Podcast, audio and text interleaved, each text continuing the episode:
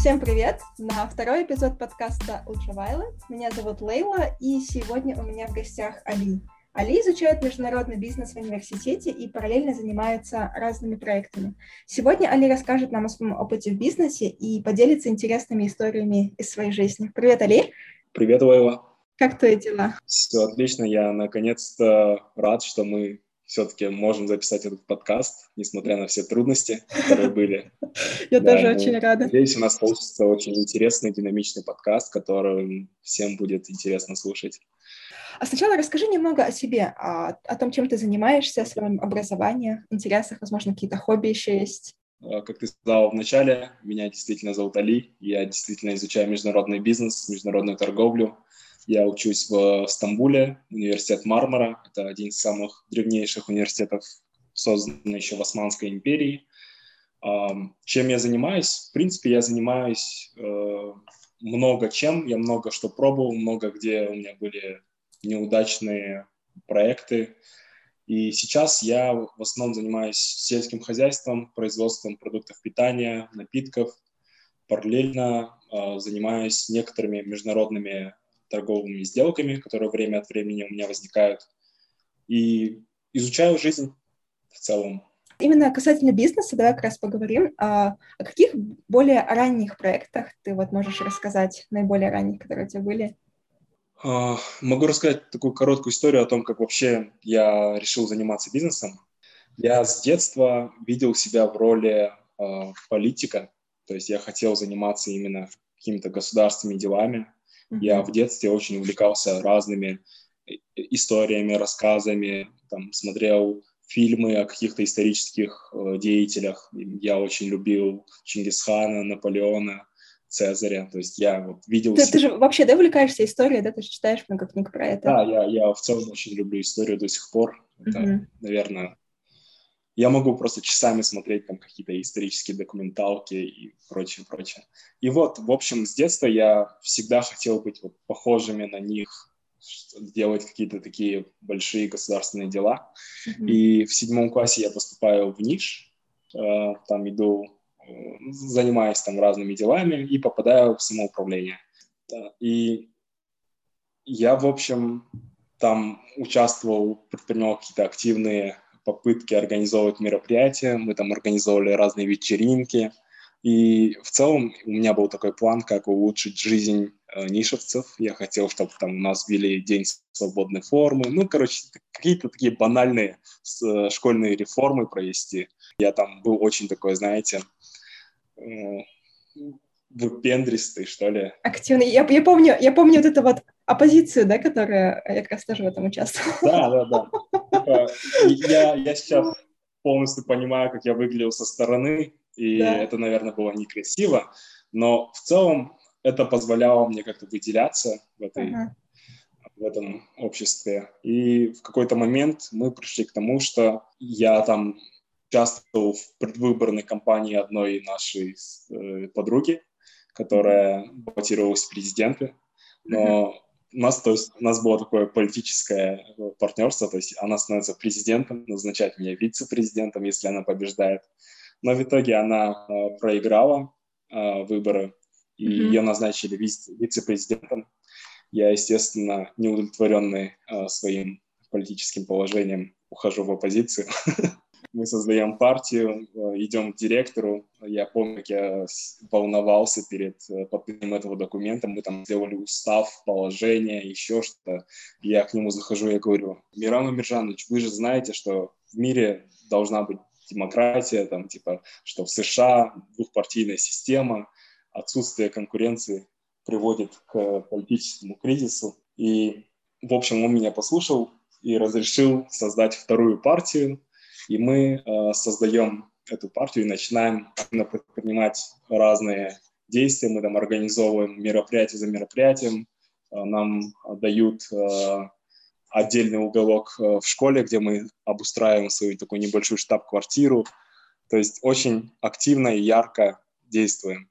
И все это видят. Я прям чувствовал, что мы намного круче, чем официальная власть. Да-да-да, было такое чувство. И в какой-то момент официальная власть почувствовала, что у нее появляется достойная конкуренция, и решает раз и навсегда избавиться от политических оппонентов, созывает э, собрание с администрацией школы, с нами и э, ну, с ними, и там идут жаркие дебаты о том, что мы якобы разъединяем школьное сообщество, что мы э, ведем к расколу, что такого не должно быть, мы друг другу мешаем.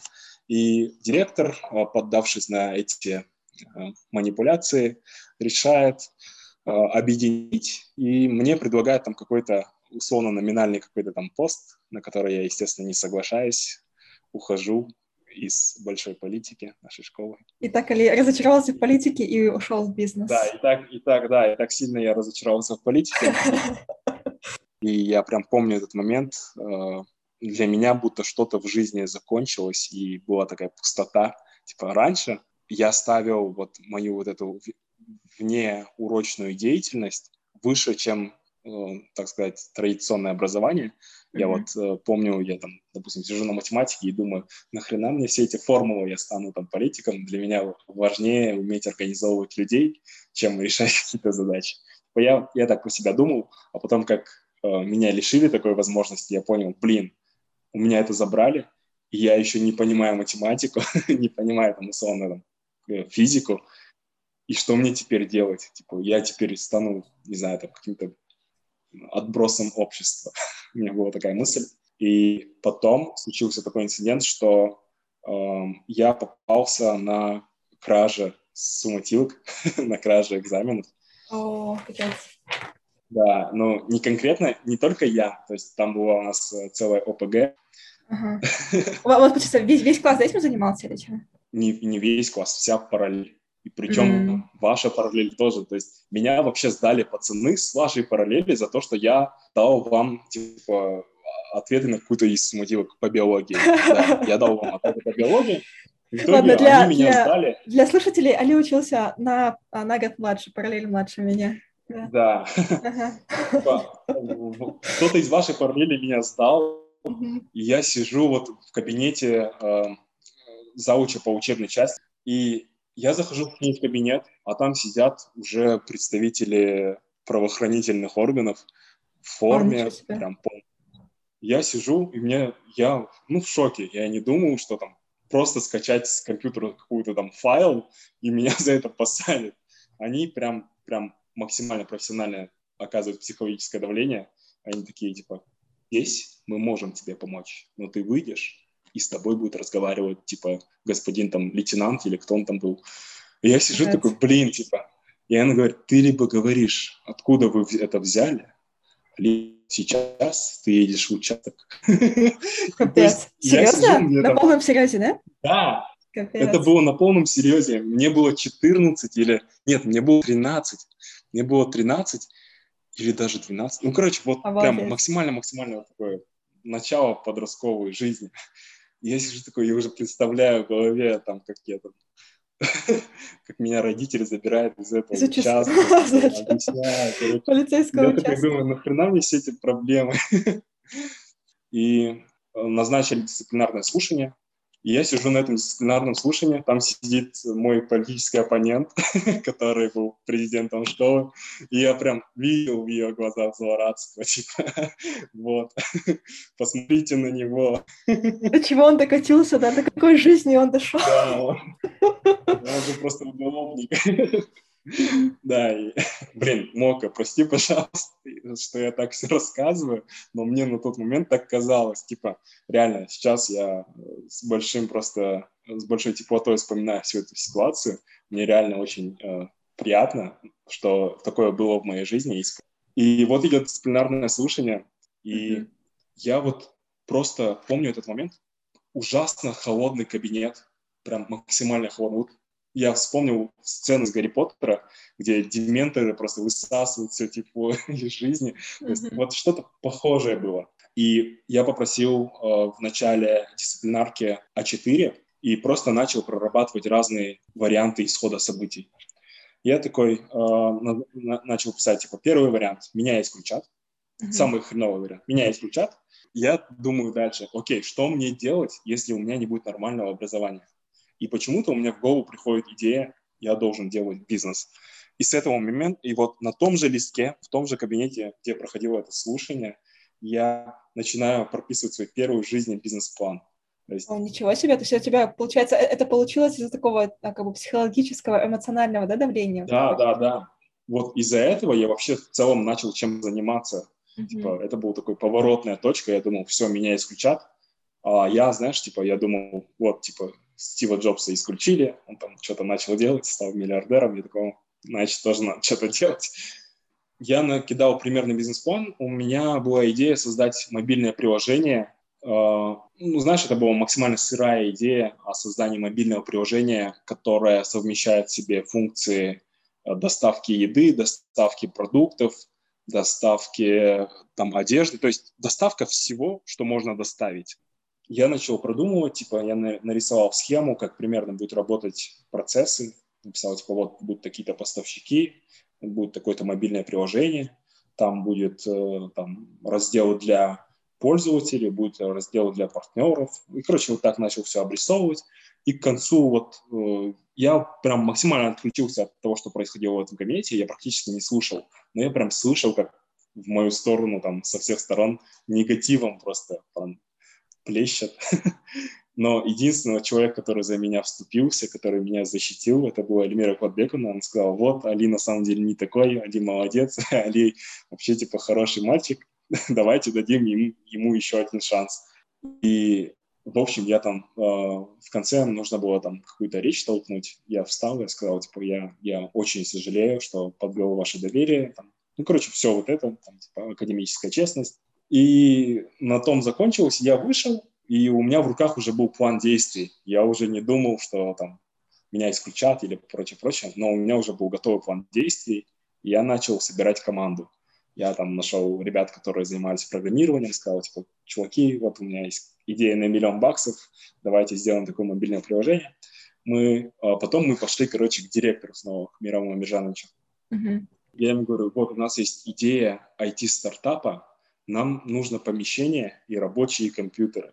В общем, э, Мирам Биржанович выделяет нам офигенный кабинет в общежитии. Там стояли просто самые мощные компьютеры, там стояли 3D-принтеры, и это было внутри общежития. А я живу внутри общежития, то есть я мог там, считаю, у меня был свой офис внутри общежития. И я туда приходил, ночами сидел, там что-то рисовали, там договаривались, там что-то делали. И мы потом пошли на акселератор uh, N-факториал, и он до сих пор существует, если кто-то хочет там какие-то свои проекты. А где он находится, кстати? На Назарбаев университете, да, или где это? Факториал, не знаю, знаешь, типа раньше он вообще такой, знаешь, вроде кочующий, то есть он иногда тут, иногда там. Тогда он был в Назарбаев университете.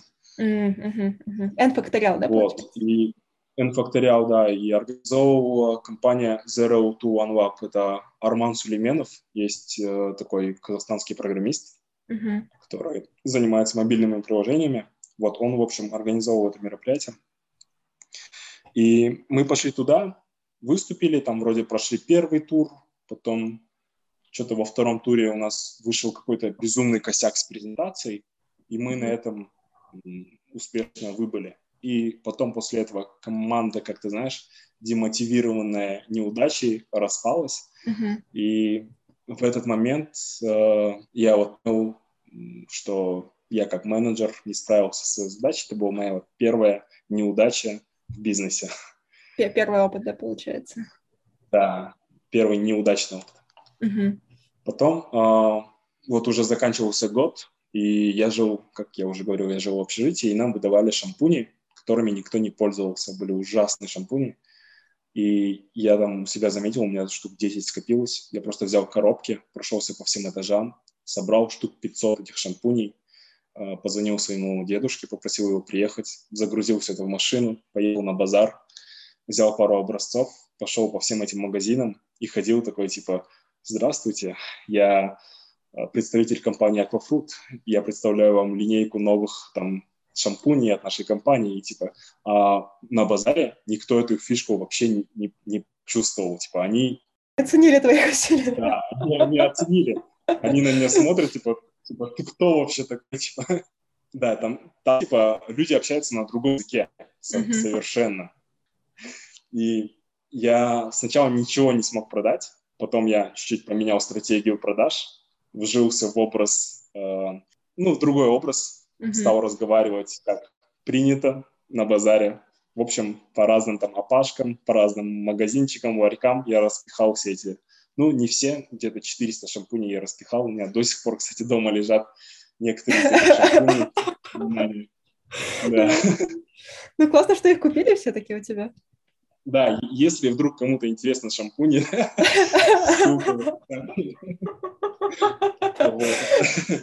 доставка по Казахстану. Да. И, в общем, у меня появился первый капитал. Я помню, у меня было 300 баксов. Это был твой и... первый удачный опыт, да, получается, в бизнесе? Ну да, скажем так, это был мой первый удачный опыт заработания каких-то денег. Uh-huh, uh-huh. И я, знаешь, я уже типа уже прошаренный бизнесмен.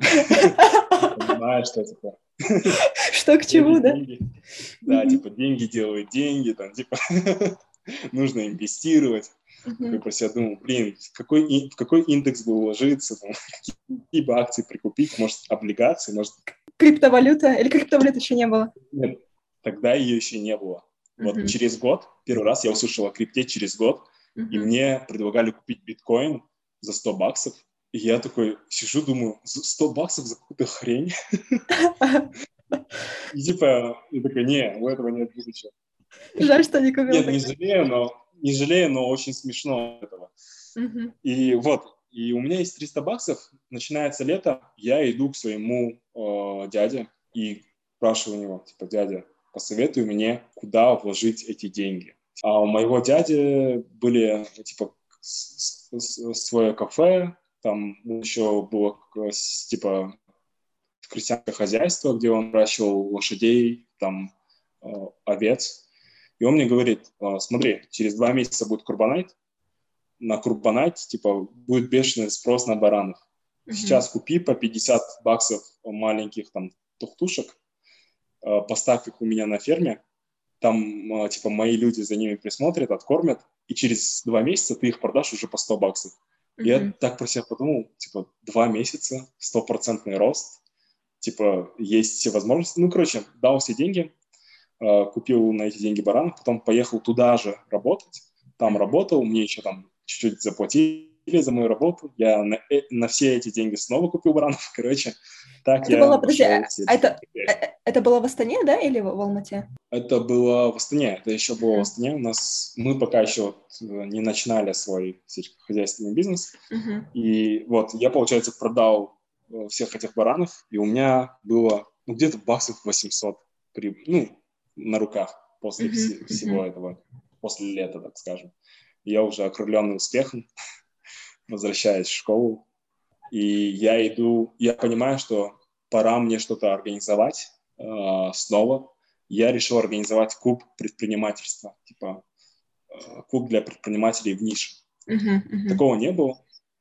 Потом объявили кон- э, типа конкурс, как типа свой э, стартап-инкубатор, да, или не совсем? Да, да, да, свой mm-hmm. стартап-инкубатор, вот реально, да. Mm-hmm. Mm-hmm. И пришло человек 15 или 20, и все там приходили с какими-то там мега-идеями, а я понимал, у меня вот есть, ну, условно, 500 баксов для инвестирования, и типа инвестировать там какой-то там кафе, кафе или там инвестировать какой-то там супер IT-стартап, у меня тупо не хватит денег. И я, короче, отметал все эти идеи, хотя они были очень классные. Я говорил, типа, нет, нет, чуваки, вы нам не подходите. И пришло э, два, два пацана, которые предложили делать ароматические свечи. Я так про себя подумал, ну, ароматические свечи должно быть недорого. Мне на это денег хватит, и, наверное, это не трудно. Это, ну, типа, давайте попробуем. Э, начали делать ароматические свечи. Потом пришла э, Рассель, и она предложила делать э, принты для ниша, то есть мерч для ниша. И у нее была такая прям четкая презентация, она вот только вернулась с Флекса. И мы вот тоже поняли, блин, на это точно будет спрос, а у нас еще был такой, знаешь, типа протест против школьной формы, она была неудобная, и, ну, мы сами не хотели ее носить. Ну, никто никогда не хотел носить школьную форму, да. Да, да, да. И, и подумали, сделаем крутой мерч и будем его продавать. В общем, начали заниматься двумя проектами, свечами и мерчем. Mm-hmm. У нас там потихоньку мы находили поставщиков, договаривались, делали там пробные образцы, экспериментировали и начали продавать. А на свечах мы заработали где-то 50 тысяч, и потом поняли, что это какая-то лажа. это очень муторно, это очень трудно, и никто этого не ценит. И как-то решили сконцентрироваться на одежде. Mm-hmm. И начали вот делать принты, носить сами, пока ну, там друзья покупали. И потом, типа, приходили люди, покупали, покупали, а у нас уже заканчивалось, мы еще дозаказываем. И так, типа, реально, прям поток хороший. А еще мы продавали дорого достаточно, по 6 500. И, кстати, помню, да, вы, вы получается, брали за пример, как, типа, американские, да, школы или университеты, которые делают свои да, толсто... да, да. толстовки. Да. И, ну, как люди из патриотизма mm-hmm. к своей школе как бы покупают, да, это толстовки. Да, да. да. Но как... я думаю, основной мотив был такой, что мы говорили, это можно носить вместо школьной формы. Mm, да, да, я помню многие. И потом даже, кстати, директор это я носила, даже помню. То есть учителя даже стали носить. Да. Не только учителя. Директор носил, учителя носили, да. Потом, типа, уже там у нас начались внутри команды всякие терки, и произошел... Были конфликты. Я, естественно, пытался как-то это разруливать, но не получилось. И мы там все поругались и у вас распалось, да, получается? Хотя я помню, вы же, вы же делали для, на десятилетие ниши, вы делали тоже какие-то толстовки. Вот сейчас я пришел к этому моменту. А, хорошо, хорошо. Мы находились в состоянии полураспада, когда нам пришел заказ на, ну, короче, заказ где-то на 3 миллиона тенге.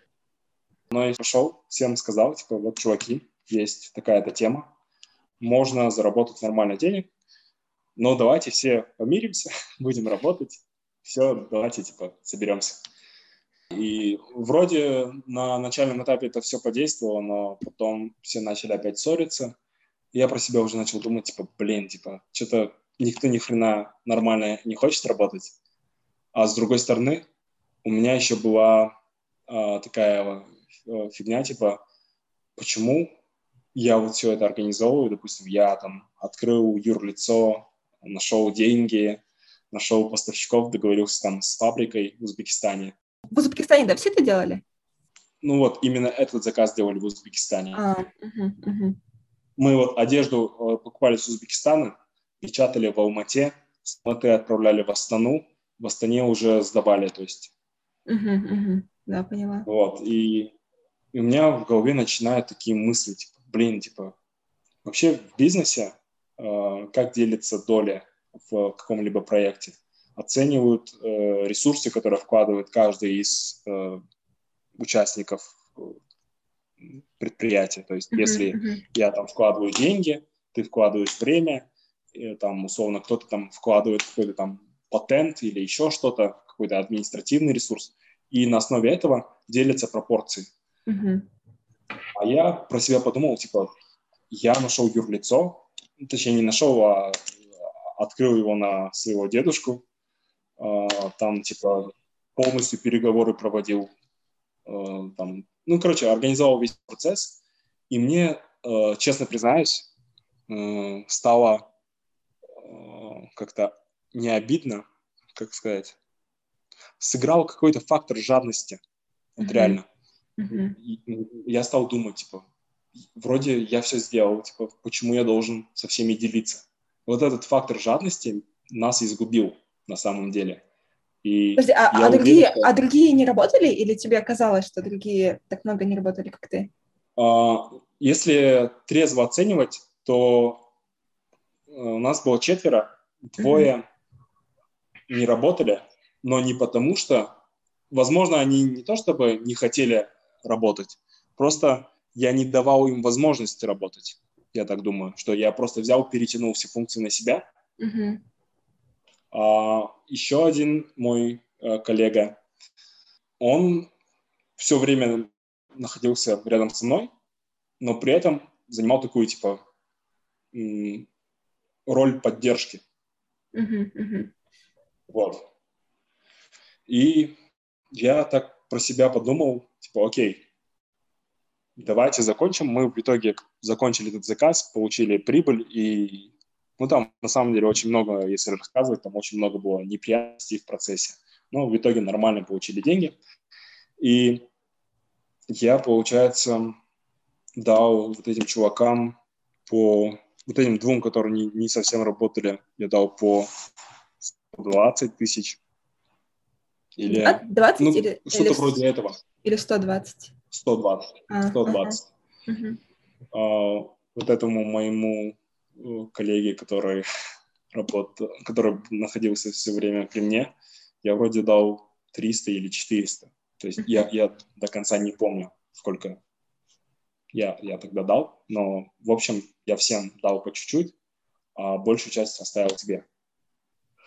Вот, и на самом деле я потом встречался вот с некоторыми э, ребятами из э, той команды, и мы разговаривали на этот счет, что тогда пошло не так. И знаешь, типа, сейчас, вот уже прошло три или четыре года, я как бы до сих пор не считаю себя неправым с точки зрения, как я это разделил. Я считаю себя неправым в том, что я не смог э, прямо сказать, ребята, давайте э, честно, кто как работал, то так и получает. То есть mm-hmm. я не смог этого Ну, сказать, наверное, мне кажется, еще была такая нехватка опыта, потому что обычно такие же вещи вначале обговариваются, а ну, ты, наверное, заранее да, не да, знал, да. что такая проблема да, вообще да. может возникнуть. Да, да, да. Угу. Как-то об этом даже не задумывались. И вот это вот моя самая большая ошибка, что мы не договорились на берегу, да, что да, да. из-за этого потом пошли конфликты. И эм, вот, мне не хватило храбрости сказать, ребята, я не считаю это справедливым давайте вот так разделим и будем дальше работать. Mm-hmm. Но mm-hmm. мы потом встретились, поговорили, и вроде сейчас никто ни на кого не держит обид. Ну, по крайней мере, из тех, с кем я встречался. Mm-hmm. И мне очень жаль, что вообще такая ситуация возникла, и на самом деле много уроков для себя я извлек. И для тех, э, кто, возможно, окажется в такой же ситуации, я хочу сказать, что если деньги – это ерунда. Вот люди превыше всего. С людьми можно заработать в тысячу раз больше, чем из-за там, какой-то копейки перестать там, общаться и дальше работать вместе. Если, ну, э, реально, команда важнее, чем деньги. Я уверен, что вместе мы дальше могли бы в 10 раз больше заработать. Mm-hmm. Но вот как-то там сыграла эго, сыграла. Ну, мне, знаешь, мне было, мне было 14, мне даже 15 не было. На самом деле здорово, что типа... такое с тобой произошло в 14. Ну, то есть, мне кажется, у многих это 30 лет или в 40, да, то есть. Знаешь, когда ты в таком возрасте зарабатываешь, я, я, я после этой сделки пошел пересдавать математику, потому что я завалил математику из-за того, что очень, э, ну, была нервная сделка, там у нас были много-много косяков мелких, которые приходилось устранять. Я завалил основной тест по математике, и я пошел его пересдавать. Тогда мне казалось это каким-то, знаешь, мега важным не получить тройку по матеше. И я пошел, короче, к этой училке. Я ее ненавидел просто. И я пришел к ней, решаю эти формативки, меня не получается, она меня заваливает просто. Она такая, типа, а почему ты использовал здесь это? Или почему здесь вот это, короче? А я не могу ответить, потому что я зазубрил, короче. Ну как зазубрил? Примерно, типа, решение. Может, я у кого-то списал или еще что-то. Но я не могу ответить, потому что я, я не знаю, почему. А знаешь, кстати, я, кажется, по, я, я помню тот день, когда вот ты все это сдавал. Ты как раз сидела вот в блоке, э, готовился, я как раз тоже рядом сидела, и ты мне потом тоже все рассказал, что вот ты в последний момент сдаешь математику. Да, возможно. Ну, кстати, я, я математику в последний момент сдавал много раз. А, то есть, может быть, это было не в тот раз, да? Может, это было в другой раз. Да, возможно, это да. Типа, у меня с математикой вообще были проблемы именно в тот период жизни. Ну, кстати, я потом перевелся, я потом перевелся в РФМШ. Угу. Там я действительно осознал, что такое реальная математика.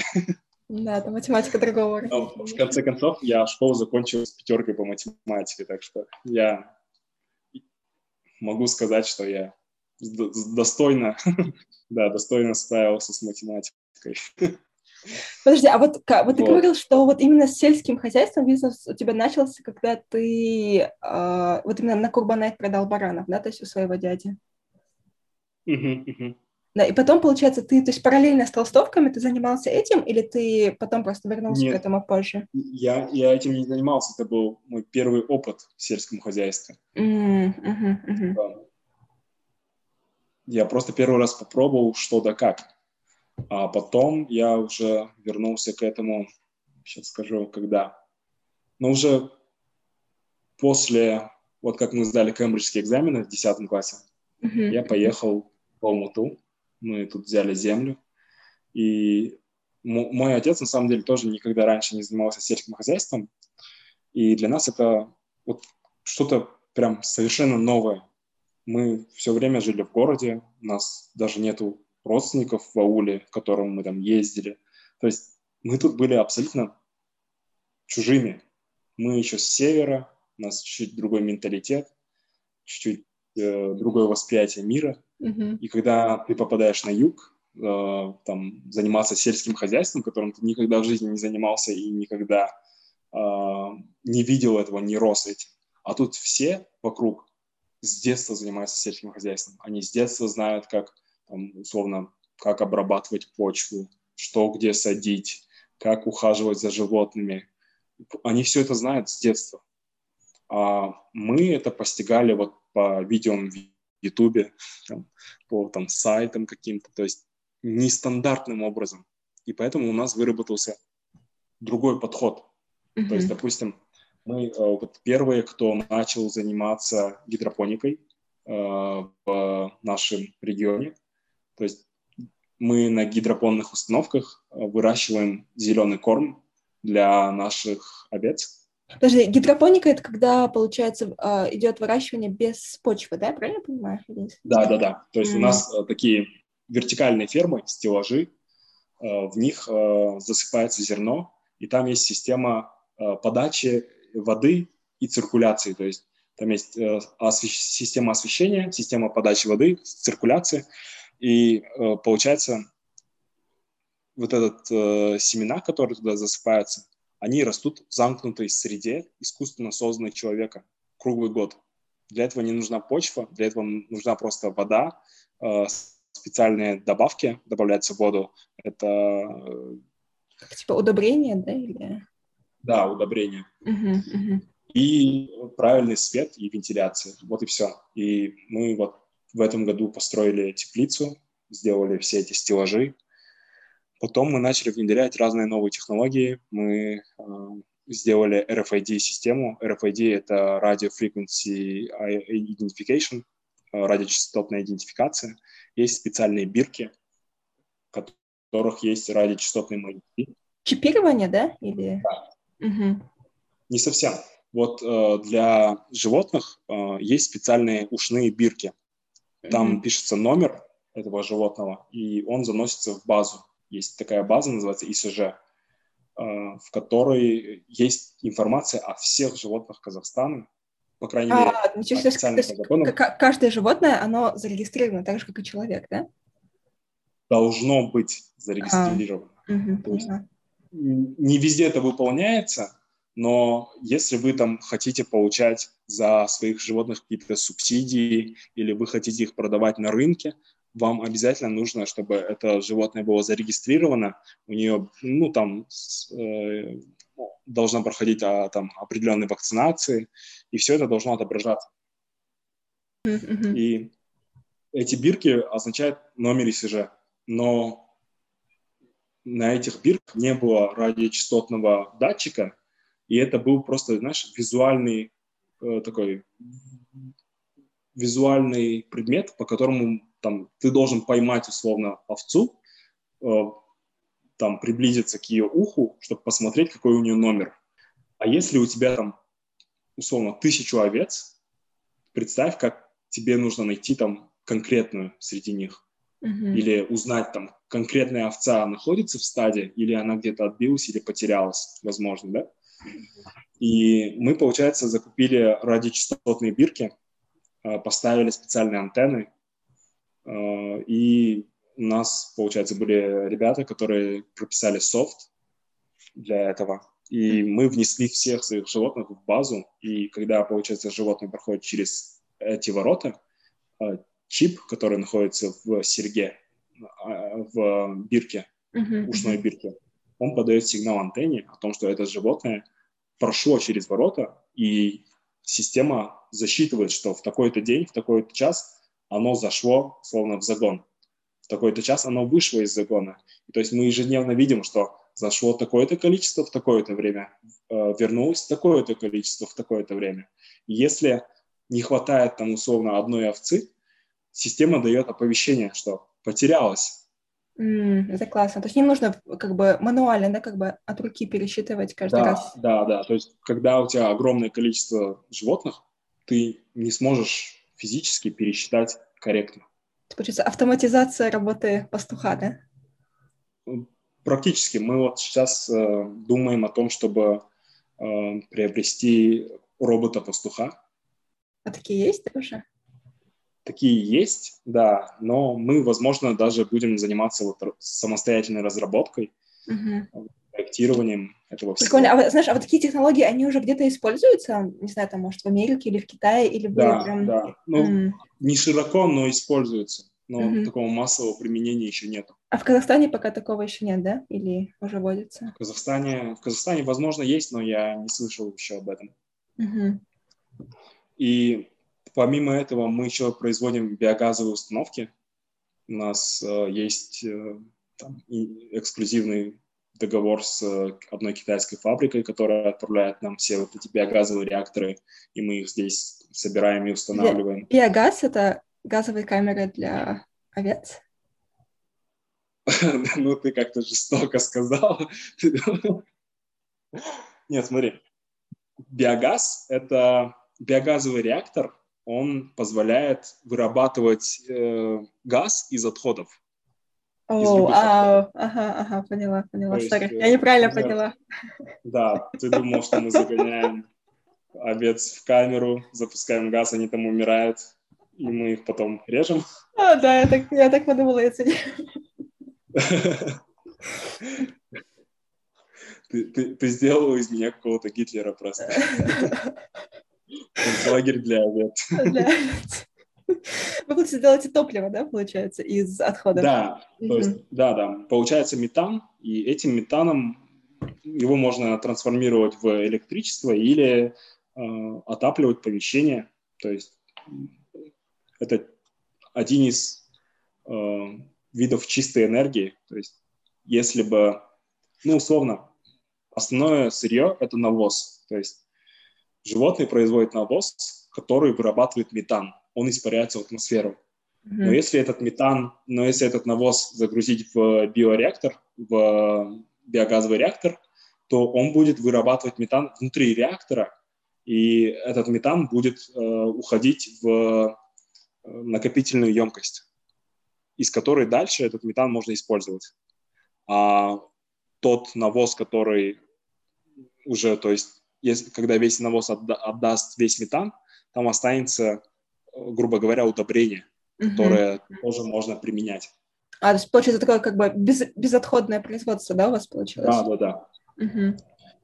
И такой замкнутый цикл, то есть э, животные производят э, газ, газ отапливает помещение, в котором выращивается корм, а корм кормит животных. Да, прям вечный двигатель. Классно, здорово. Получилось, получилось а, полностью экологически, как это, а, дружелюбное, да? А, а, ну, если честно, не совсем. Мы еще вот не добились полной автономности, полного там zero waste, угу. но к этому стремимся. Здорово, Мы классно. Мы еще используем там, другие источники электроэнергии, но я думаю, что если у нас мы сможем расширить свои биогазовые реакторы, мы можем отказаться в будущем от электроэнергии, которая добывается путем сжигания угля или еще чего-то. Да, здорово. Получается, сейчас а, а, вы занимаетесь именно а, вот этим, да? То есть, или, или ты еще говорил, какое-то еще было производство у тебя? Мы, мы занимаемся а, мы занимаемся, на самом деле, много чем. Не везде все успешно, но мы идем планомерно, шаг за шагом. Вот это то, что я тебе описал, это наше техническое подразделение, скажем так, uh-huh. в котором мы пытаемся внедрять какие-то новые технологии, и э, внедрив их у себя, мы планируем дальше их продавать другим э, фермерам. А, то есть ты, ты хочешь сделать что типа как патенты, да, правильно я понимаю? А, это не совсем патент, потому что мы не можем запатентовать э, то, что уже было изобретено. Мы mm-hmm. на самом деле ничего не изобретаем, мы лишь э, мы, мы применяем те принципы, которые описаны, но при этом мы конструируем, э, к примеру, гидропонные установки, мы делали по собственному чертежу, по собственным эскизам, и вы стопроцентно не найдете там стопроцентно идентичной нашей гидропонной установке. Uh-huh. Но при этом принцип действия всех гидропонных установок, он примерно одинаковый. И запатентовать его это, это невозможно. И газовые реакторы то же самое. Получается, вы можете помогать зато другим, кто хочет, да, то есть установить у себя гидропонные да, установки? Да, да, То есть, е- да, если вы, мы, мы можем конкретно показать, что в нашем хозяйстве это работает, а, производительность увеличилась на такой-то процент. Если вы хотите применить его у себя, мы можем приехать, э, установить это все у вас, запустить, показать, как это работает, обучить вас, и э, вы можете этим пользоваться.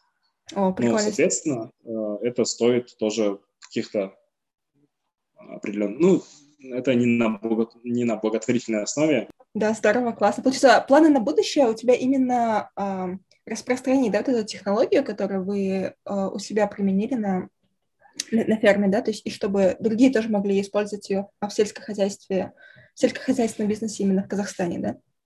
Да, да, да. Я, я вот заметил, что в Казахстане, э, допустим, есть э, крупные компании, которые профессионально занимаются сельским хозяйством, но в основном сельским хозяйством занимаются частные лица, которые там держат небольшое количество там овец или там есть небольшие свои поля. То есть это небольшие агрохолдинги, с которыми mm-hmm. невозможно конкурировать.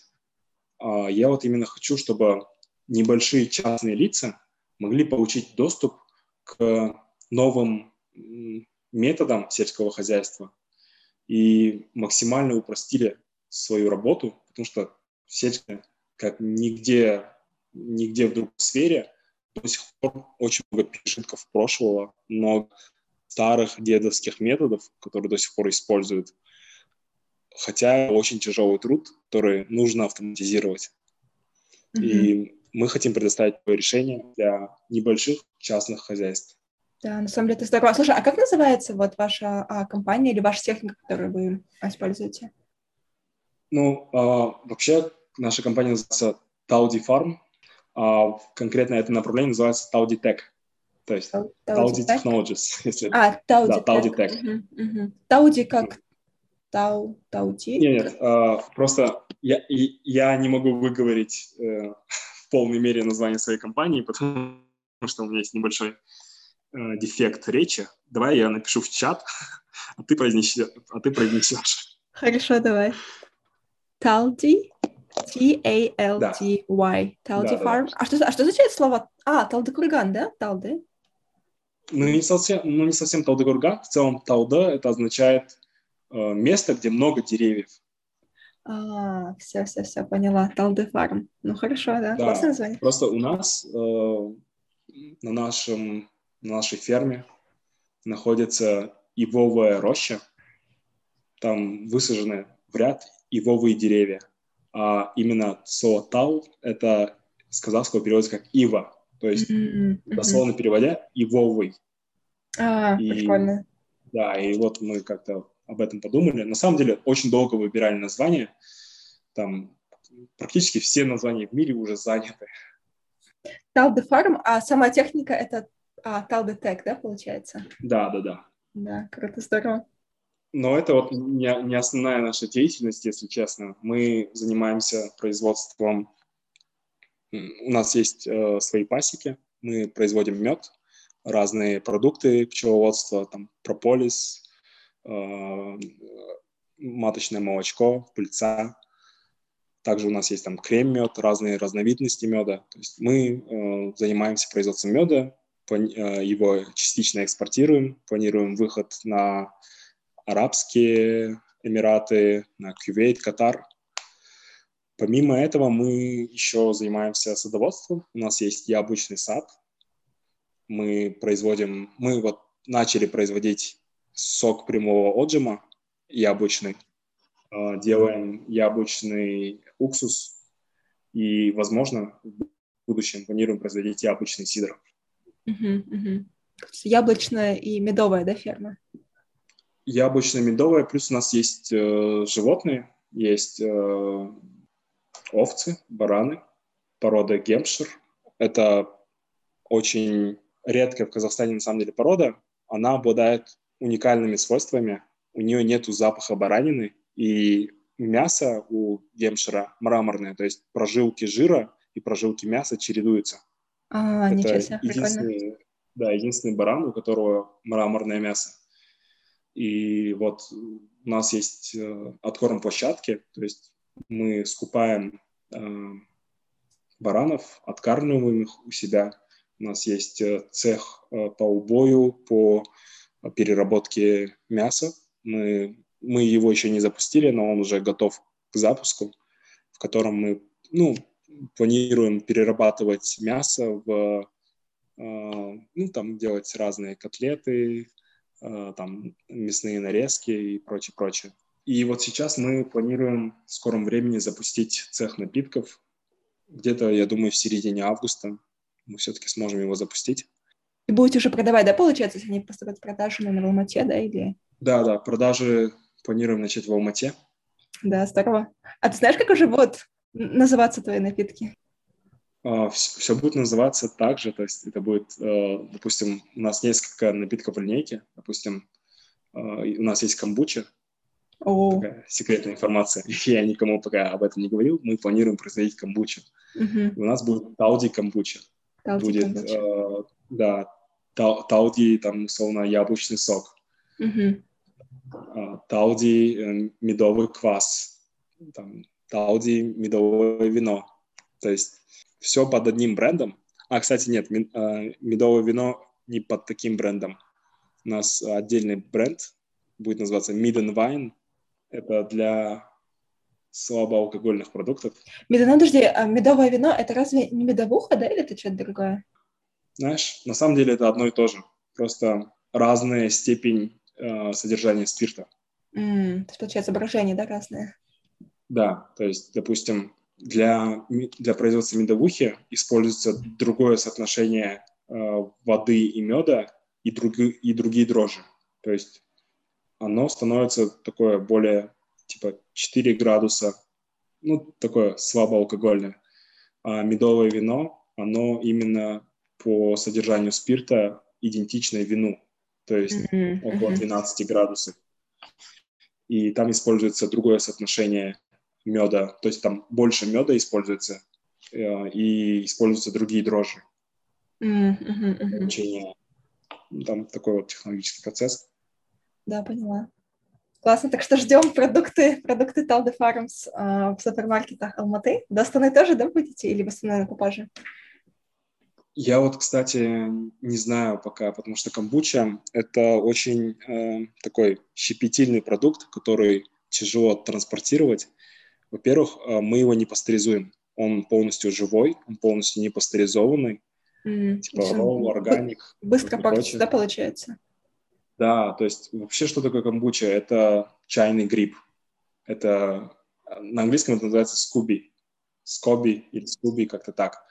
И это получается смесь грибов и дрожжей, симбиоз. И он перерабатывает, получается, чай, э, чай вместе с сахаром и вырабатывает разные антиоксиданты, э, разные э, там минералы, и получается такой вот напиток, который быстро, если не сохранять температурный режим, может быстро превратиться в уксус, потому что там есть живые бактерии, mm-hmm. которые продолжают работать.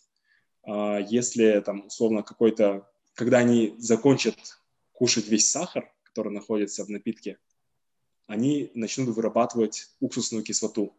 А, то есть очень сложно, получится, словить момент, да, пока она еще камбуча и уже еще пока не... Нет, если поддерживать температурный режим, то есть э, эти дрожжи и бактерии, они развиваются при там, 20-25 градусах, они в этой температурной среде чувствуют себя комфортно и размножаются, и вырабатывают кислоту.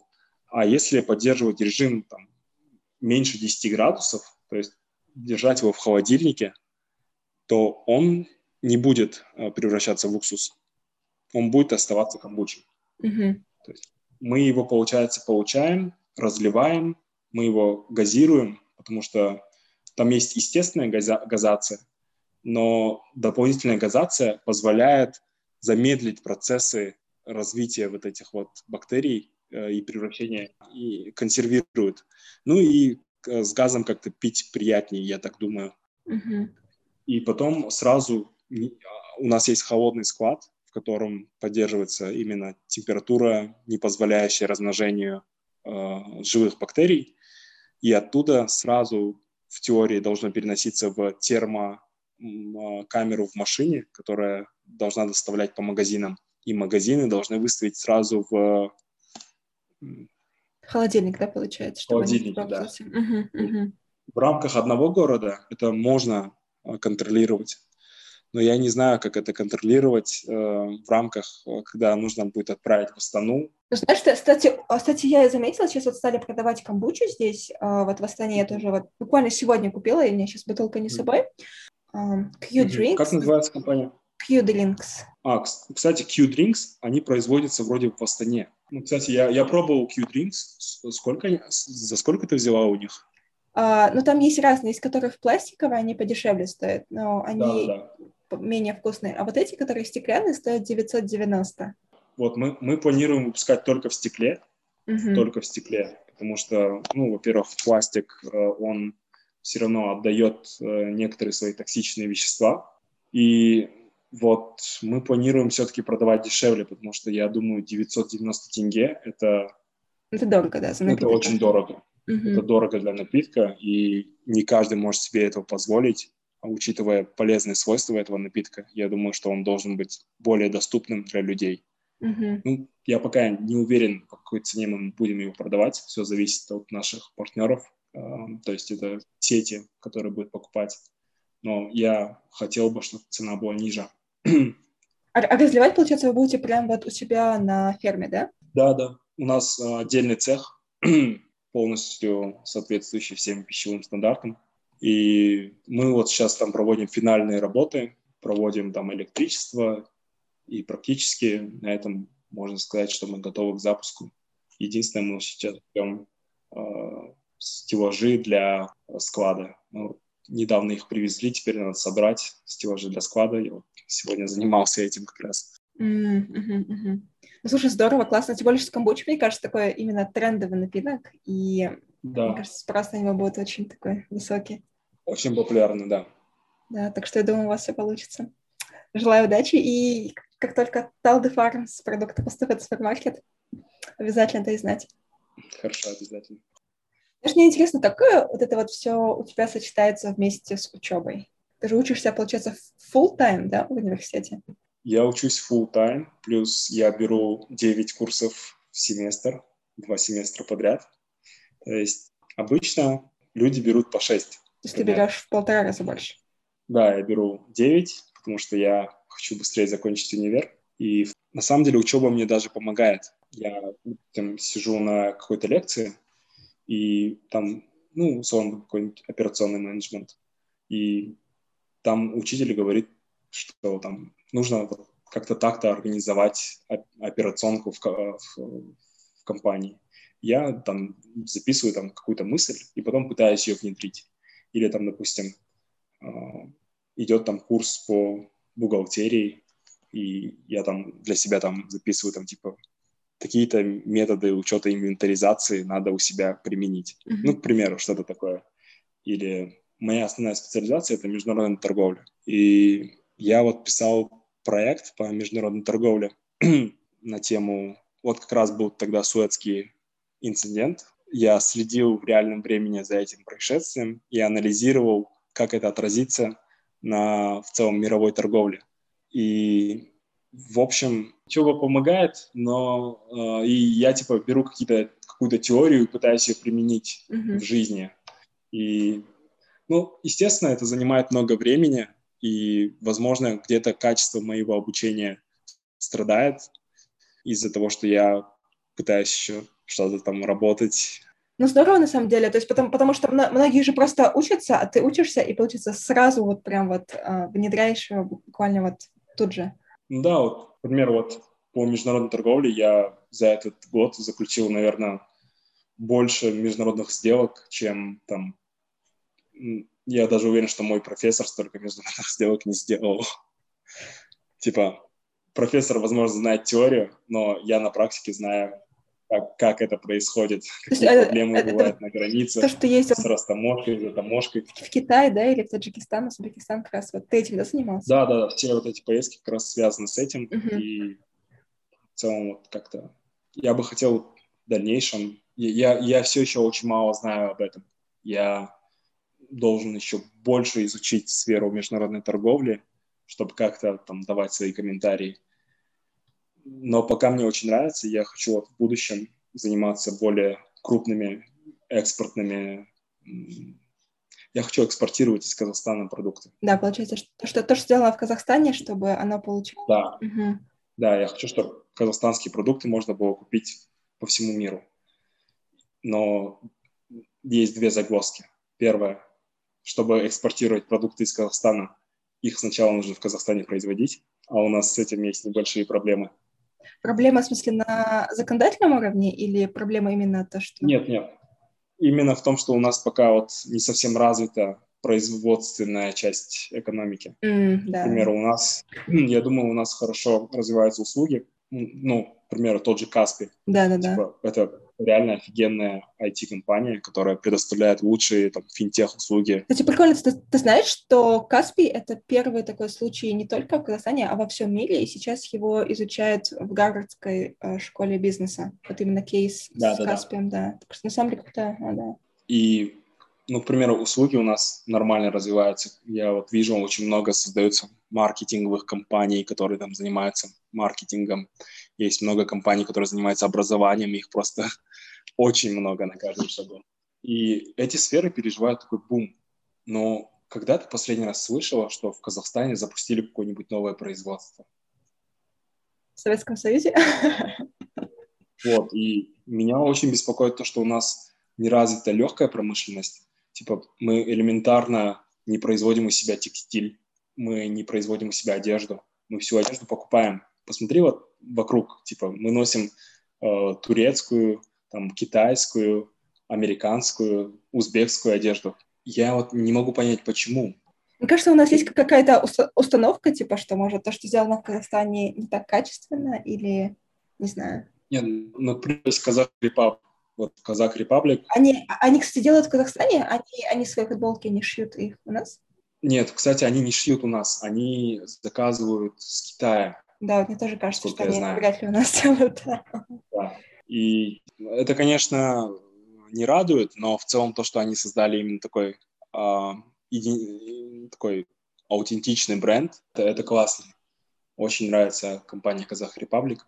И вот, окей, э, помимо этого у нас куча сырьевых ресурсов, которые мы элементарно у себя не обрабатываем. К примеру, у нас есть э, нефть, но мы очень мало производим бензина и закупаем его в России. У нас есть, э, у нас есть кремний, но мы не можем производить у себя солнечные панели. У нас есть, не знаю, там, железо, но мы даже там маленькую скобку для степлера не можем у себя произвести. Наверное, кстати, это такая большая проблема, почему Казахстан остается еще развивающейся да, страной. То есть, скорее всего, это такой вот основной, ну, один из основных моментов, да, что мешает нам пойти в топ, не знаю, 30 да, стран или...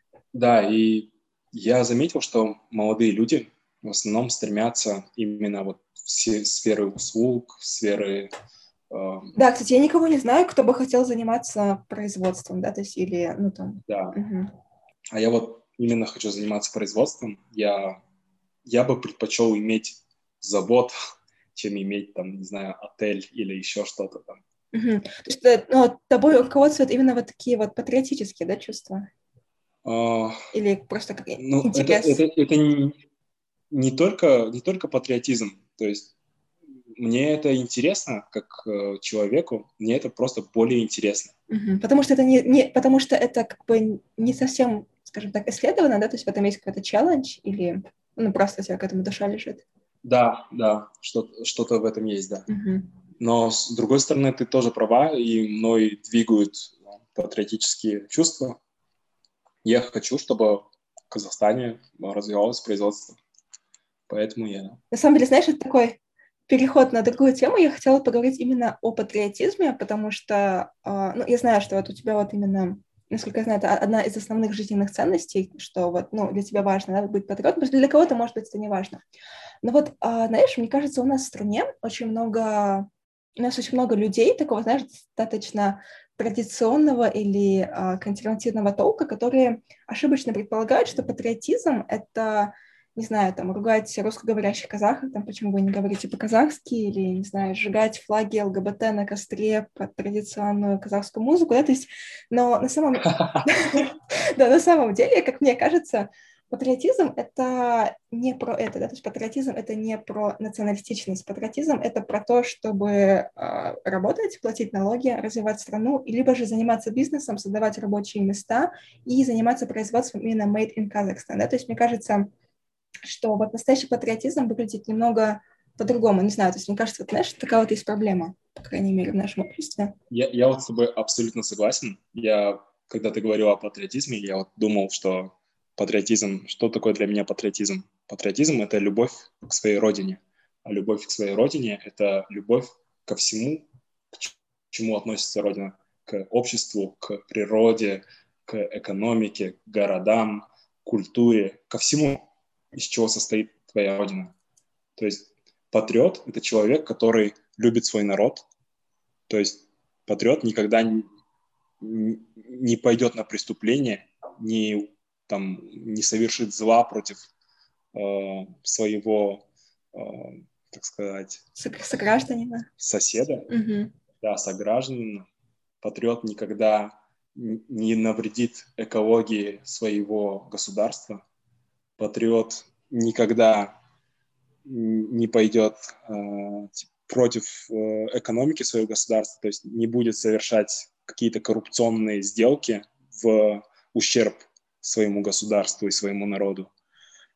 Э, кстати, патриотизм — это не про государство. Патриотизм — это про любовь к родине. А родина и государство — это разные вещи. Да-да-да, mm, поняла. Ага. И как ты сказала, патриотизм — это жить э, согласно законам, платить налоги, создавать рабочие места. Это наиболее, намного важнее, чем э, ругать другие нации и там, проявлять какую-то нетерпимость и нетолерантность. Заниматься псевдопатриотизмом.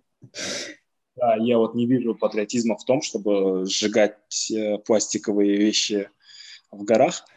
Я вижу патриотизм в том, чтобы производить пластиковые вещи и обеспечивать рабочие места. Да, ты хорошо сказал. Потому что, мне кажется, на соли такое искривленное понятие, вот именно ну, не знаю, то есть, потому что, вот, не знаю, вот я лично сталкивалась тоже очень часто с проблемой, что а, ругают именно русскоговорящих казахов, да, или там кто, ну, там, не знаю, не соблюдает там все казахские традиции, но вот, как правило, такие разговоры дальше там диванных или кухонных рассуждений не уходят, да, то есть, а совсем другое дело, то есть я могу говорить по-русски, да, то есть я могу там, не знаю, может, какие-то традиции не соблюдать, но при этом я могу заниматься производством, я могу создавать рабочие места и могу как бы на самом деле способствовать развитию своей страны, да, то есть и на самом деле, ну, как бы это имеет большее значение для государства, чем пустые какие-то разговоры, да, или... Угу. Знаешь, я, я бы хотел, чтобы Казахстан стал, э, чтобы слово «казах» вообще, э, если так посмотреть, все, наверное, слышали, что казах — это свободный человек. Переводится как «свободный человек». Подожди, с какого языка? С казахского или с тюркского? Тю, с древнетюркского языка казах О, переводится как «свободный человек». Я, я не знала этого, прикольно. К примеру, русское слово «казак» а на казахском казах будет казак. Угу. То есть это практически одно и то же слово. И на русском казак означает свободный человек, человек, который ушел э, за грань государства и живет по своим правилам. О, ничего себе. Казачество. Вот я этого не знала. То есть это, э, это группа свободных людей, которые решили жить по своим правилам. И э, я хочу, чтобы Казахстан, чтобы вот сама идея казаха превратилась в какую-то в общую национальную идею. И неважно, кто ты э, по происхождению, уйгур ты, казах, узбек, русский, белорус, э, немец, еврей, неважно, ты живешь в Казахстане, если ты разделяешь с нами философию свободы, если ты чувствуешь себя свободным человеком, то ты казах, потому что казах это не, это не нация, казах это свободные люди. О, И вообще казахи состоят из племен. Мы э, этнически неоднородны. Мы состоим из разных племен, но что нас объединяет? Нас объединяет философия того, того что мы свободные люди, которые хотят жить э, свободной стране. И вот, э, если как бы ты живешь в Казахстане, и ты разделяешь философию свободы, либерализма, э, человеческих прав, которые у нас иногда не соблюдаются, то ты казах. Я считаю, что чтобы какое-либо государство стало сильным, независимым, действительно независимым, а не то, что э, мы называем независимостью сейчас, ему нужно усилять два показателя, два основных показателя. Первое – это экономика, второе – это население и индекс человеческого развития. То есть нам нужно не только, чтобы наше население становилось больше, нам нужно, чтобы наше население росло не, в коли... не только в количестве, но и в качестве. То есть у нас должно быть очень высокий уровень человеческого развития, чтобы мы могли, каждый э, человек в нашей стране мог полностью раскрыть свой технический, свой э, потенциал в искусстве, в бизнесе, в науке. А подожди, подожди, а что значит э, человеческие, э, как ты сказал, человеческие? Индекс человеческого развития. Индекс человеческого развития. Это какой-то экономический, да, термин? Я раньше это, не слышала. Да, это такой показатель. Э, в общем, оценивают, э, ну, грубо говоря, оценивают образованность и образование в, в разных странах мира. Mm, именно связано с образованием, да? Да, то есть насколько люди образованы, насколько люди могут иметь доступ к качественному образованию. Uh-huh, uh-huh. А пока, по, пока у нас считается, что в стране он на низком да, уровне? Он э, в нашем регионе мы довольно на высоком уровне. Довольно на высоком уровне, но... В Средней Азии, да? В нашем регионе? В Средней Азии ты имеешь? Да, в Средней Азии, вообще по СНГ мы на довольно высоком уровне. Даже вот сравнивая с некоторыми... Я, я даже для интереса сравнивал с Турцией. Мы даже чуть-чуть выше Турции находимся по этому индексу. Ну, наверное, потому что у нас меньше, да, еще у нас население как бы меньше? А, не знаю, не знаю, почему так, но мне кажется, этот индекс а, очень такой субъективный, и я вот находясь а, вне больших городов, могу точно оценить, что индекс человеческого развития в Казахстане не на достаточно высоком уровне, чтобы быть этим довольным. Но даже, мне кажется, он просто неоднородный, возможно, да? То есть, как бы, есть да, места, есть... где он очень высокий, а да, есть, да, где он очень низкий. Ага. То есть, э, я, я считаю очень несправедливым то, что образование в городе лучше, чем образование в селе. Это очень несправедливо. На самом деле, это очень сильно увеличивает, да, получается, social gap, и то есть да, э, людям да. из села будет сложнее преодолеть вот именно этот барьер, да, чтобы... Да, если государство создает условия то есть э, государство должно создать возможность всем гражданам получить качественное образование. Это наиважнейшая функция государства, я считаю. Потому что именно люди составляют государство. Государство да, состоит да. из людей. Без людей нет государства. Поэтому э, мы начали с идеи того, что казах это не тот, кто только по крови казах, а казах – это любой человек, который живет в Казахстане и разделяет принципы э, свободы, принципы с, свободного развития, либерализма, демократии и там прочее, прочее. я еще точно не знаю, какие принципы можно заложить под это понятие, но в целом я его понимаю больше как либерализм. Знаешь, это интересно, потому что это чем-то похоже на понятие «американец». Да, То есть, да, а, абсолютно, абсолютно. Не существует такой нации, как американец. Но знаешь, когда попадаешь в Америку, если ты как бы, ну, разделяешь...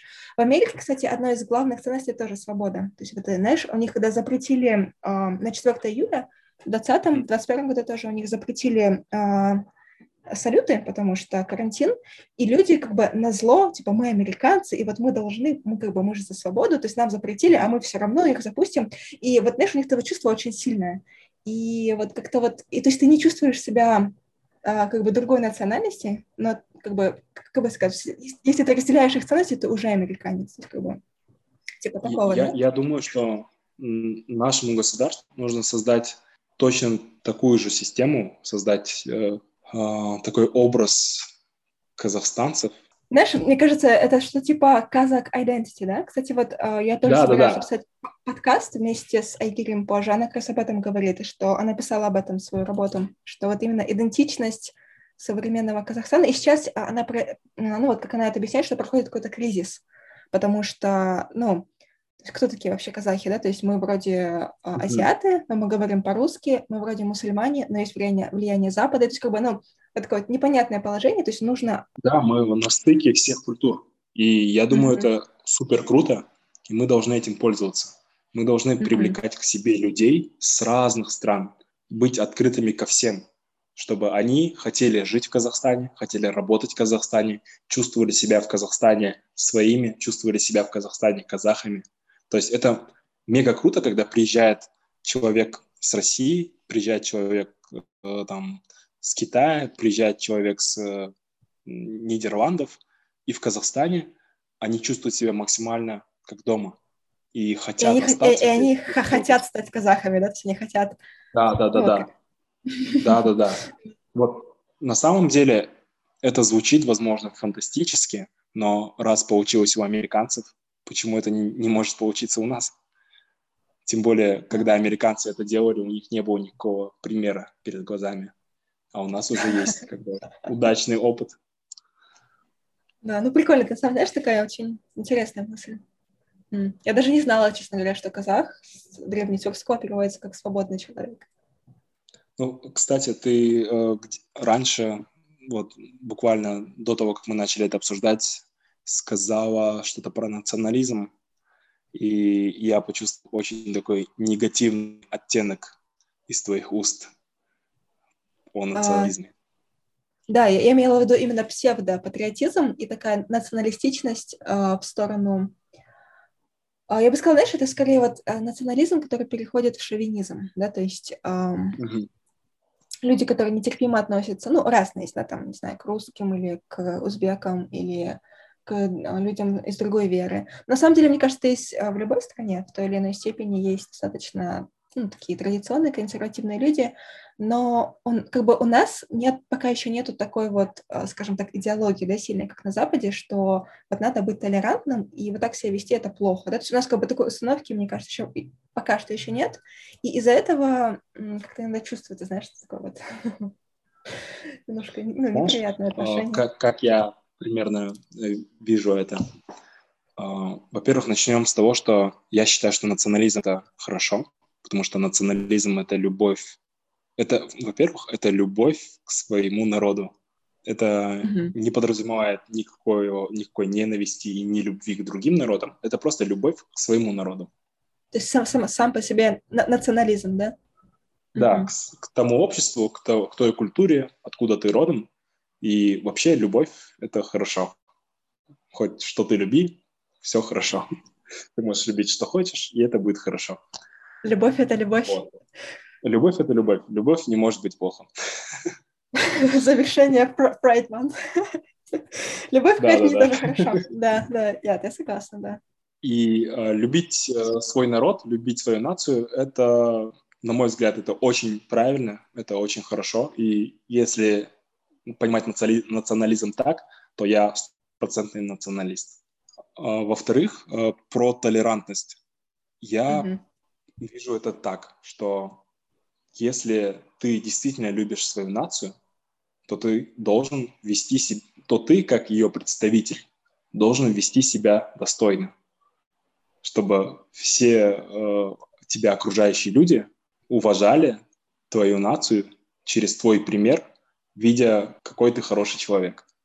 То есть, к примеру, mm-hmm. если я поеду условно жить в Англию, я буду пытаться быть э, лучше, чтобы люди вокруг условно не сказали, что типа вот казахи, они вот такие-то, короче. Я там знаком с одним казахом, а Али зовут, вообще конченая мразь. Чтобы так не сказали, я буду пытаться э, быть максимально э, лицом правильным. своей страны. Да, лицом своей страны. Я э, люблю свой народ и не хочу как-то его очернить, потому что кто я такой, чтобы из-за меня э, обо всем моем народе говорили плохо. Ну да, знаешь, на этом основано очень много нетерпимости. То есть, например, кто-то говорит, ой, я не люблю арабов, потому что в их жизни был один-единственный араб, который, ну, произвел нехорошее впечатление. И потом ну, вот такие вот развиваются. Да, да, да. Ну, вы знаешь, или давай, если э, говорить, если снова вернуться к теме именно бизнеса, то есть э, если вот, например, кто-то mm-hmm. хочет сейчас э, начать, да, кто-то сейчас слушает этот подкаст, например, да, и хочет, говорит, ой, я mm-hmm. хочу начать бизнес в Казахстане. Вот основываясь на твоем опыте, на каких-то ошибках, возможно, каких-то усвоенных уроках, какие бы ты мог дать советы на первых этапах? На первых этапах э, самый важный, наверное, совет – это начинать с нуля.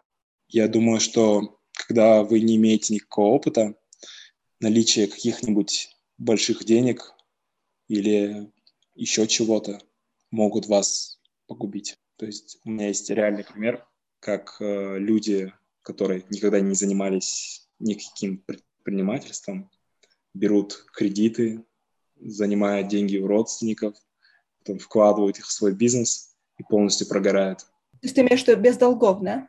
Да, то есть если у вас нет денег э, собственных, то попробуйте начать просто с минимального, с минимального, есть такое понятие, как MVP, минимальный жизнеспособный продукт. Или mm-hmm. есть э, такое понятие, как э, Lean Startup. Это называется Lean Startup. Lean Startup подразумевает использование минимальных ресурсов для запуска какого-либо предприятия. То есть если вы никогда не имели опыта в этой сфере, если вы никогда этого не делали, не надо рисковать чужими деньгами, если вы не имеете стопроцентной, ну, не стопроцентной, хотя бы 50-процентной уверенности в успехе. Угу, угу. То есть нужен какой-то либо капитал, либо лучше уже начинать как стартап, да? То есть, да, а... да. С, либо начинайте с минимального, либо находите себе партнера, который полностью понимает и осознает все риски. Он знает, что вы никогда этого не делали, mm-hmm. вы не имеете в этом опыта, но он готов рискнуть и разделить с вами риски и прибыли. И, и а, второе – это быть максимально честным, потому что нечестность ведет к большим проблемам, нежели имущество, которое дает ложь. То есть вы думаете, что в, кратко, в краткосрочной перспективе ложь помогает вам что-то выиграть, там, выиграть время, выиграть там какие-то там ресурсы или что-то еще, но в долгосрочной перспективе ложь обернется многочисленными убытками. Подожди, я не с тем понимаю, что, что именно ты имеешь, что именно ты имеешь в виду под ложью? То есть ложью как э, фальсификация документов или ложь типа розовые очки, у меня все хорошо, а на самом деле бизнес не работает? Я имел в виду в работе с партнерами. Mm, все, должны быть максимально честными с партнерами, потому что они должны видеть реальную картину картину. Потому что если они видят реальную картину, они могут как-то вам помочь. Если они видят там условно какие-то розовые кустики, которые вы им рисуете, они будут думать, что все хорошо. Если все плохо, то надо говорить, что все плохо. Да, да, да, да. Угу. А, так, что еще я... Ну, знаешь, типа, я не считаю себя там каким-то супер крутым предпринимателем, и это просто советы от человека, у которого было много неудачных проектов. Не, на самом, на самом деле тоже хороший совет. Ну да, да, это такой совет. Что делать людям, а, которые, возможно, не имеют да, такого предпринимательского мышления, как у тебя, потому что у тебя оно определенно есть, но, например, вот я, да, то есть я хочу заниматься бизнесом, но я абсолютно не человек с таким мышлением. То есть мне не бывает такого, что я смотрю и вот моментально вижу, о, вот такое решение, и это можно монетизировать, да, то есть э, как ты думаешь, что можно сделать людям, чтобы как-то научиться, да, то есть такому мышлению? Пробовать, просто пробовать, больше никак. То есть э, я, я, я, во-первых, считаю, что абсолютно неправильно пытаться копировать чей-то образ мыслей, и это подход, который, я думаю, не приводит к успеху. Каждый человек, который стремится что-то создать, находится в индивидуальных условиях. В мире тысячи переменных, которые в, в очень там один на миллиард могут совпасть там с каким-то другим человеком. Но в основном вы находитесь в совершенно других условиях, у вас совершенно другой жизненный опыт, вы совершенно другой человек, и вы не можете просто взять там мысли этого человека, там, засунуть себе в голову и надеяться на успех. Да, то есть читать книги там про Ричарда Брэнсона и пытаться повторить его историю, это бессмысленно. То есть надо просто брать и пытаться свои да, способности, свои какие-то навыки адаптировать. Надо адаптировать чужой опыт на свои реалии. Э, читая многие бизнес-книги, вы думаете, что бизнес устроен, как написано в книгах. Но попадая в Казахстан, в казахские реалии, вы понимаете, что здесь устроено все совсем по-другому. И тут не работает так, как работает там, возможно. И учитывая, учитывать, надо учитывать, что писатели упускают множество деталей в силу того, что им нужно кратко изложить э, события, и они э, еще есть свойство памяти, которое убирает там, негативные аспекты. Ну, хорошо. Ты знаешь, другой вопрос. А нужно ли образование, чтобы заниматься бизнесом? Ну, знаешь, как таковое образование не нужно. Но, с другой стороны, я могу тебе так сказать, что образование тебе не нужно, чтобы заниматься и там ну, условно, быть электриком? Ну, не знаю, образование нужно, чтобы быть доктором, например. Образование нужно, чтобы быть юристом, потому что ты просто не можешь вести это дело без лицензии, например, ну, и представь, доктор без образования, да, то есть, ну... Ну да, ну да, ты, ты в этом права, то есть юридически ты не можешь быть э, юристом, но при этом без образования ты можешь отлично разбираться в юриспруденции на основе там каких-то там жизненных ситуаций. Образование, оно не обязательно, но это хороший инструмент. Э, у меня было такое, что я не хотел получать высшее образование. Я считал, что это пустая трата времени, но потом я посмотрел на жизнь под другим углом, в том, что я, возможно, я точно не знаю, никто точно не знает, возможно, я живу единственную жизнь. У тебя, подожди, у тебя есть сомнения по этому поводу? Ну, ну, я не знаю, типа, ты, ты, ты знаешь, что будет после смерти? Типа, возможно, возможно, есть еще что-то, кто его знает. Типа, я, по крайней мере, не отрицаю. Точно никто не знает. Хорошо, ладно. Да. То есть, если у вас есть там какие-то неопровержимые доказательства, поделитесь, я буду рад в чем-то быть уверен. Можешь почитать Рич... Э, э, Ричарда Докинса, кстати. Ричарда Докинса. Ну ладно, мы об этом подкасте не будем говорить. Про... Окей. Хорошо. Вот, и в моей жизни есть один единственный шанс э, получить высшее образование. Mm-hmm. И этот уникальный опыт я больше никогда в другой период своей жизни, скорее всего, вряд ли захочу уже его повторить. Mm-hmm. То есть для тебя важно, то есть не, не, не сколько сама корочка, то есть, а вот именно образов, ну как бы сам процесс. опыт, да? Ага. Сам процесс, то, что я буду э, буду студентом, то, что я буду учиться, ходить на лекции, сдавать все вот эти вот, знаешь, пройти через все то, что э, составляет студенческую жизнь. Да. А, общение там с друзьями во время учебы, то, что я поеду там учиться, буду жить в Стамбуле, буду там э, жить в Париже. Это, это все уникальный опыт. И да, возможно, я там теряю что-то, есть там свой opportunity cost, но я получаю уникальный опыт, который я, возможно, я больше никогда не получу. А заработать, создать что-то еще я, я могу и после универа. Uh-huh, uh-huh. Для тебя это больше вопрос именно опыта, да, то есть э, само высшее образование как ценность, ну, как бы в нем есть ценность, да, но вот для, для тебя ценность скорее вот... Мне она нравится. Мне, мне очень нравится сам процесс получения новых знаний. Мне прям максимально интересно слушать э, профессоров, читать. Но э, иногда образование конфликтует с работой, и тогда я думаю, блин, поскорее бы закончить универ. Чтобы заниматься уже тем, чем ты хочешь заниматься. Да-да-да. Да, ну хорошо, ладно, давай.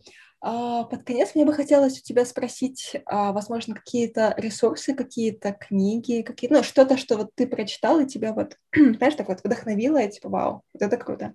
Um, ну, вообще, что меня на начальном этапе вдохновило заниматься бизнесом, это книга Ричарда Брэнсона «Теряя невинность». Это его автобиография о том, как он создавал компанию Virgin. По ней вы вряд ли изучите, как заниматься бизнесом, но вы точно замотивируетесь его историей. Мне кажется, передает именно энергетику, да, то есть как вот что человек чувствует да, да, в тот момент. Да, энергетику. А вообще, э, советовать книги, я думаю, это самое плохое, что можно сделать человеку, потому что нет ничего хуже книги, которую ты читаешь в неправильный период времени. Если я, я раньше занимал, делал так, я брал там списки там, там бизнес-книг и тупо читал их э, одну за другой. Но когда ты читаешь, ты не понимаешь многие вещи потому что ты еще не пришел к той стадии, на которой ты должен прочитать эту книгу. Mm-hmm. То есть, чтобы понять то, что написано в книге, это быть какой-то жизненной ситуации, которая перекликается с этой книгой. К примеру, я когда-то перечитал, прочитал книгу э, про переговоры, как вести переговоры. Там книга называется «Как преодолеть нет». Я ее прочитал, и ну, она мне показалась интересной, но как бы я ничего не запомнил. Но потом я а, оказался в ситуации, когда нужно было прочитать, э, нужно было провести какие-то важные переговоры, я снова взял эту книгу, снова ее перечитал, и вот тогда я ее полностью понял. Mm, все поняла, то есть а, нужно читать, ну, или то есть изучать что-то только тогда, когда тебе это действительно нужно, да, то есть просто знание ради знаний, ну, то есть конкретно в бизнесе, да, то есть это да. угу, плохая вещь. Все верно. Не только когда тебе это нужно, но и когда ты готов это понять. Mm-hmm. Допустим, э, на, на, на начале пути вы прочитаете, к примеру, «Черный лебедь», книгу «Черный лебедь», mm-hmm. и ничего не поймете. Насима Талибам. Ну, кстати, я, я, я, я, я тоже много чего не поняла.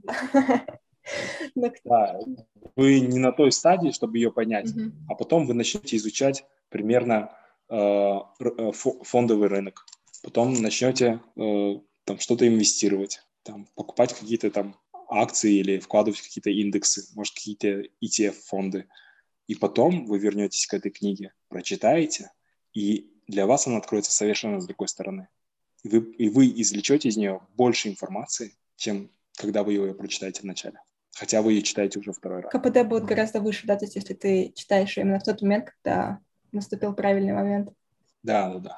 То есть сначала, я думаю, нужно поставить какую-то цель, которую вы хотите достичь в жизни, и уже, э, соответственно, этой цели э, составить план, и на каждом участке плана понять, что, допустим, здесь мне нужно научиться продавать. Что я могу прочитать, чтобы научиться продавать?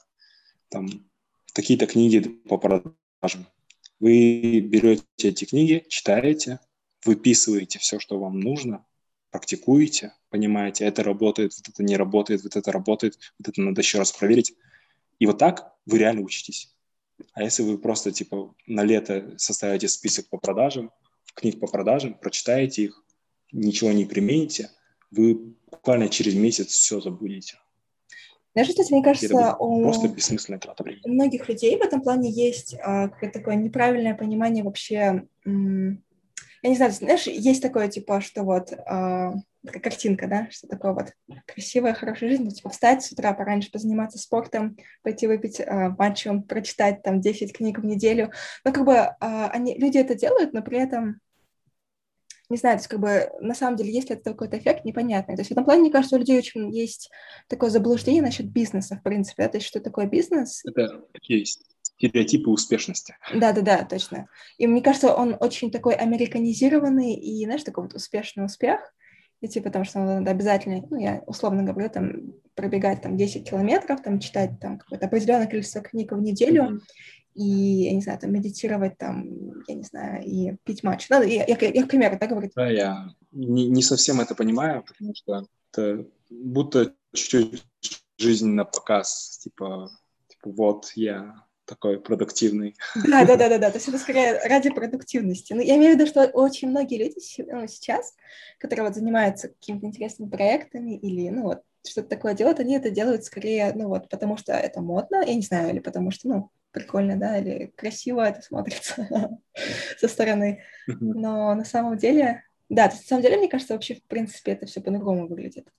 И я просто не понимаю, а, почему люди пытаются постоянно кому-то подражать.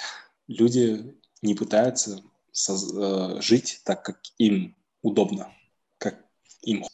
Они пытаются кому-то постоянно подражать. Они копируют мысли, копируют э, образ жизни, копируют там, условно, какие-то привычки, чтобы показать другим людям, что вот, я такой же, как он. Хотя это ни, ни, нифига не круто. Если ты такой же, как кто-то другой, то это добавляет крутости только к тому человеку, кто первым это сделал. Да, да. Ну, хорошо. Я думаю, мы очень хорошо, интересно пообщались. И э, большое спасибо за то, что пришел. На самом деле, это был очень, знаешь, такой интересный, хороший подкаст. Мне было очень, всегда очень приятно с тобой общаться. После общения с тобой всегда заряжаюсь такой, знаешь, энергетикой. Типа, мне хочется что-то делать. Спасибо. Очень приятно. Да, но в целом э, я очень рад, что ты меня пригласила. Я очень рад, что у нас все-таки получилось, несмотря на все трудности, записать этот подкаст. И э, желаю удачи в твоих всех начинаниях, процветания твоему подкасту. Я тоже очень рада и тоже желаю тебе удачи с твоим бизнесом. Давай, большое спасибо. Пока, Олег. Пока.